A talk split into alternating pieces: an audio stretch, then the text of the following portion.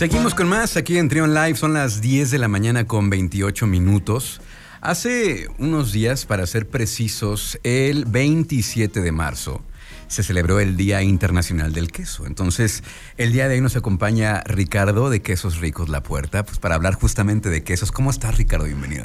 ¿Qué tal, Luis? Muchas gracias por la invitación. Un saludo para ti y todo el auditorio. Oye, eh, que los turófilos son los amantes del queso, entonces seguramente tú eres uno de ellos. Eh, es una marca ya de varios años eh, que seguramente mucha gente la ubica porque los productos están prácticamente en todas las tienditas, ¿no? Así es. Eh, ¿Cuántos años tiene Quesos Ricos La Puerta? Fíjate que nosotros tenemos ya más de 35 años en el mercado. es bastante interesante la historia. si, si nos lo permites, ahorita te lo podemos ir platicando conforme vayamos probando vayas probando los quesos que, trajimos aquí. Nos trajeron aquí una, una tabla de quesos. Eh, ahorita ya probé el manchego con nuez, que está espectacular, la verdad. Y no es porque está aquí Ricardo, pero de verdad está espectacular el queso, el, manchego. ¿Qué más nos trajiste hoy, Ricardo? Sí, fíjate que, eh, bueno, conforme vayamos eh, probando los quesos, voy a tratar de, de, de írselos explicando para que el auditorio vaya saborizando y degustándolo de manera eh, auditiva, por lo menos. Así es, así es. Fíjate que ahorita en, esta ocasión trajimos eh, dos manchegos. Eh, uno es un manchego con hierbas finas, tiene albahaca, romero, tomillo. Si eres amante del el vino, del tequila, del mezcal, pues yo te recomiendo este tipo de queso que es un poquito más intenso. ajá. Lo puedes acompañar solo y también trajimos un manchego con nuez. De hecho, te voy a pasar por aquí. a ver, vamos a probar. El, manchego con nuez. El manchego con nuez es un poquito más ácido y si te fijas tiene un sabor eh, tenue que es la nuez natural. Este tipo de queso, por ejemplo, yo se lo recomiendo mucho que se lo coman en una ensalada. De repente, si, si estamos ahorita en el reto de una dieta o algo, pues bueno, es ideal este, este, tipo de queso. Incluso si por ahí alguien está, está haciendo una dieta keto, pues también es una muy buena opción. Ah, sí, ok, ok. Eh, y también traemos otro tipo de queso que es un morral semiañejo. Si gustas probarlo, este está adobado. Eh, ah, también es, es, un, es un sabor suavecito. A mí en lo personal me gusta más como para las carnes asadas. Eh, si traes ahí el corte de carne, eh, lo que yo sugiero, o bueno, mm. una recomendación que yo hago es, ya una vez que tienes cocida la carne sobre el asador, eh, pones una tira, una rebanada bastante generosa sobre el, el pedazo de carne y ya, ya vas, a, vas a ir viendo que se va se va fundiendo este tipo de queso. Oye, está, bien porque el, adobo no, no opaca el sabor del queso, porque luego de repente hay unos que sí opacan mucho, es correcto, mucho adobo. Es correcto, sí. Ok, entonces este es el morral, adobado. Morral adobado, perfecto. De hecho es de mis favoritos. Ok te vas a dar cuenta, de repente pruebo yo el manchego con nuez y digo que el manchego con nuez es mi favorito, luego de repente pruebo ese, el que traes tú, y, también se convierte en mis favoritos. Mm, muy bien. Eh, fíjate que, y tenemos para, bueno, en, quesos ricos la puerta tenemos de, para distintos paladares. Hay gente que les gustan un poquito más los sabores intensos, entonces yo te recomiendo esta línea de manchegos, la llamamos la línea gourmet. Ok. Eh, y también tenemos los asaderos que son un poco más... Eh, comunes, por así Más decirlo. versátiles así es. Porque igual puedes hacerte unas, unas enchiladas, unos chilaquiles, puedes hacerte unas quesadillas, incluso te lo puedes comer solo. En Queso Ricos La Puerta, justamente lo que tratamos fue de, innovar y de, y de, jugar un poco con el tema de los sabores. Entonces, en esta ocasión te, te, voy a presentar dos tipos de queso que también nos piden mucho, que es un asadero con chile chipotle te lo voy a pasar para que igual lo pruebes. Eh, fíjate que el, chile chipotle, cuando mm. nosotros, cuando nosotros preparamos este tipo de queso, eh, cuidamos mucho el, tema del picor, porque igual hay gente que, que de repente se espanta y dice, oye, es que está muy picoso y si te fijas es muy suavecito y solamente. Así es, solamente tiene ese pequeño toque del chile chipotle en el queso. Y también tenemos la barra mexicana. La barra mexicana tiene habanero, morrón y jamón. Ándale, sí, eh, de hecho, este es el, el, producto más nuevo que nosotros mm. tenemos. Eh, mucho, mucha gente que ya conoce nuestros mm. productos todavía no alcanza a conocer este tipo de, barra mexicana. Entonces, pues bueno, hay que aprovechar este espacio para que seguramente ahí en un rincón, en una tienda donde encuentren nuestra marca, eh, le pueden decir al de la tiendita o al de súper, oigan, escuché en la radio que Queso Rico de la Puerta hace una barra mexicana que tiene habanero, morrón y jamón. Exacto. Y pues que se la soliciten y con mucho gusto se las mandamos. Oye, y es esta, esta imagen que ustedes están promocionando, que ya lo platicábamos fuera del aire. Eh, que pues hemos visto por diferentes partes de la ciudad, ¿no? Que eh, ahorita trae una campaña muy intensa y lo hemos visto y te decía, creo que hasta tienen más unidades porque sí está muy fuerte. Entonces, con esta, con esta campaña pretenden abarcar toda la zona metropolitana de León. ¿Hasta dónde llega Quesos Ricos de Puerta? Fíjate que nosotros, como tú bien ahorita lo mencionas, prácticamente tenemos ya eh, la mayor parte de la ciudad. en la mayoría de las tienditas de las esquinas encuentras nuestros productos.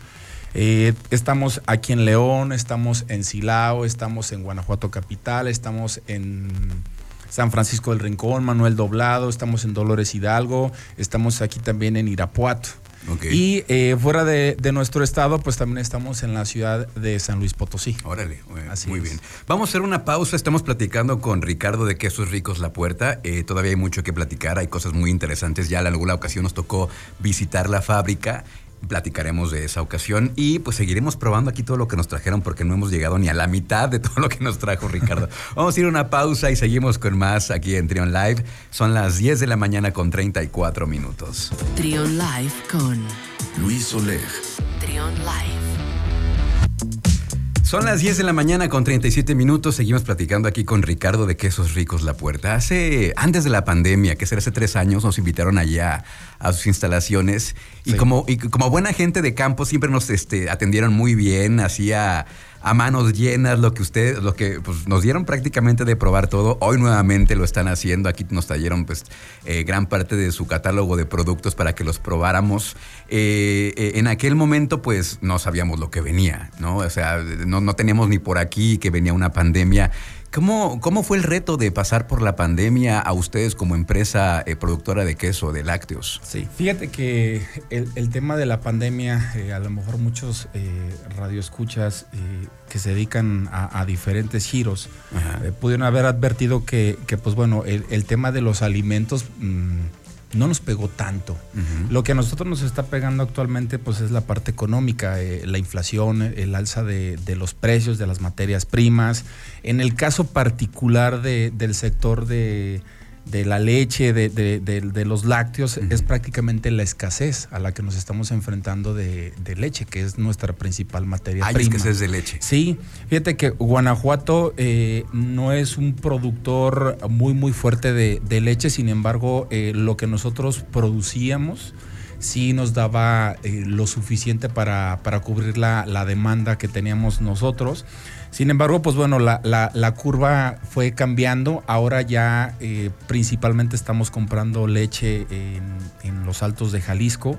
Pero ahorita nos estamos encontrando a un tema que es el factor agave. Eh, actualmente ya la gente se está deshaciendo de, sus vacas.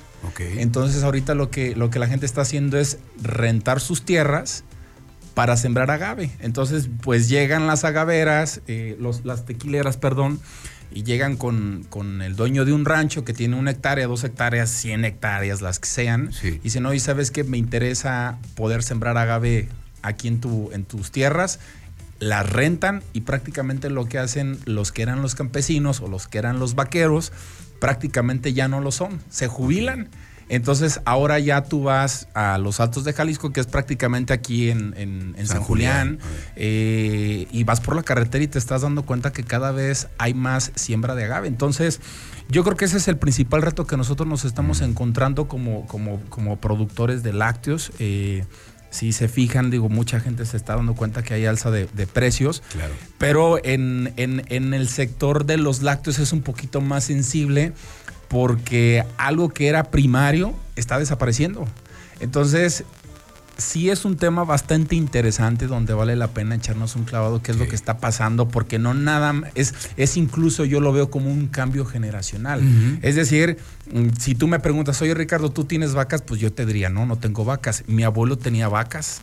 Eh, mi abuelo hace no sé, 30, 40 años, probablemente tenía unas 40, 50 vacas.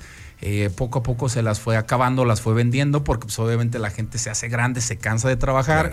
Mi papá ya se dedicó a otras cosas. Este, y yo, pues ni siquiera me asomo. Entonces, si te fijas, ahorita ya hay como un cambio generacional que, que, que, que lo que era antes un negocio familiar o de tradición, poco a poco se va perdiendo. Entonces, yo veo que hay ahorita esos, esos, esos dos temas muy importantes. El tema es de, que la gente ya se está dedicando a otras cosas y que están, os digo, ahorita hay un boom del agave. Sí, sí, sí. O sea, tú ves publicidad. Y aquí lo hemos hablado. donde sea. Y, hay una sobre hay una sobredemanda de, de, tequila entonces obviamente las tequileras están aprovechando eh, pues esta gran oportunidad como cualquiera lo puede hacer entonces de repente te cobijas una mano y te descobijas la otra. Oye, eh, tengo la impresión de que recientemente la, leche ha sido de alguna forma satanizada, ¿no? Con esta, esta tendencia también de repente muy vegana. Y eh, digo, no es malo tomar leche, este, no es malo comer queso, pero eh, como dice mi padre, todo, todo en exceso hace daño. Sí. Este, ¿Lo has notado? Fíjate que, que sí, nosotros no procesamos como tal, o sea, no comercializamos como tal leche. Sin embargo, sí, sí, sí hay una tendencia a la baja en el consumo de, la leche. Eh, y sabes que aquí también hay que agregar un, factor, y qué bueno que lo estás tocando, es el tema de la, de la inocuidad y de la higiene con la que se manejan los productos. Eh, hoy, en, hoy en día te encuentras en el mercado mucha variedad de productos, pero sí es importante que, que nosotros como consumidores nos fijemos en, que el producto esté 100% pausterizado, que estén etiquetados, que traigan tabla nutrimental, porque eso también genera una desinformación de la sociedad o de la población y eso genera que satanicemos una industria. Sí. ¿sí? Entonces, eh, es un tema también de bastante reflexión, pero yo creo que la información es poder. Y tú lo acabas de decir, eh, pues hay que, hay que Mm, no hay que satanizarlo porque pues no es malo. El exceso es lo que lo convierte en, algo malo. Y si, y si tú consumes un producto que no cumple con, las, con los estándares de calidad que te demanda la Secretaría de Salud, pues obviamente eso va a generar un malestar en, el niño, en la mamá, en la familia. Y pues obviamente eso va a decir, oye, me hizo daño el queso. Exacto. O me hizo daño la leche. Nosotros cuando fuimos a visitar sus instalaciones hace tres años, este, lo pudimos constatar y, nuevamente, no es porque esté aquí Ricardo, pero muy, muy estrictos para que nos dejaran accesar. Había que usar toda una serie de aditamentos para no contaminar los productos. Eh, todo el personal perfectamente bien este, pues con todo, el, con todo lo que se necesita, con su cofia, con su bata, con todo lo que se necesita para que pues pueda ser totalmente eh, pues limpia la producción. Y la verdad es que vimos, nos dimos cuenta del cuidado que le ponen a la elaboración de sus productos, el, el cariño, porque pues ahí los propios este, los propios empresarios, los propios propietarios están ahí al, pendiente de la producción de cada, de cada parte del proceso y es por eso que tenemos estos productos pues de tan buena calidad que insisto los pueden encontrar en prácticamente cualquier tiendita de la, de la esquina, ¿no? Es correcto, es correcto. Bueno, pues entonces nada más nos queda eh, agradecerte, Ricardo. Eh, qué gusto que estés por acá. Ojalá que vengan próximamente eh, a visitarnos más veces. Muchísimas gracias, Ricardo. Gracias, Luis. Un saludo para ti y todo el auditorio. Gracias. Seguimos con más aquí en Trion Live.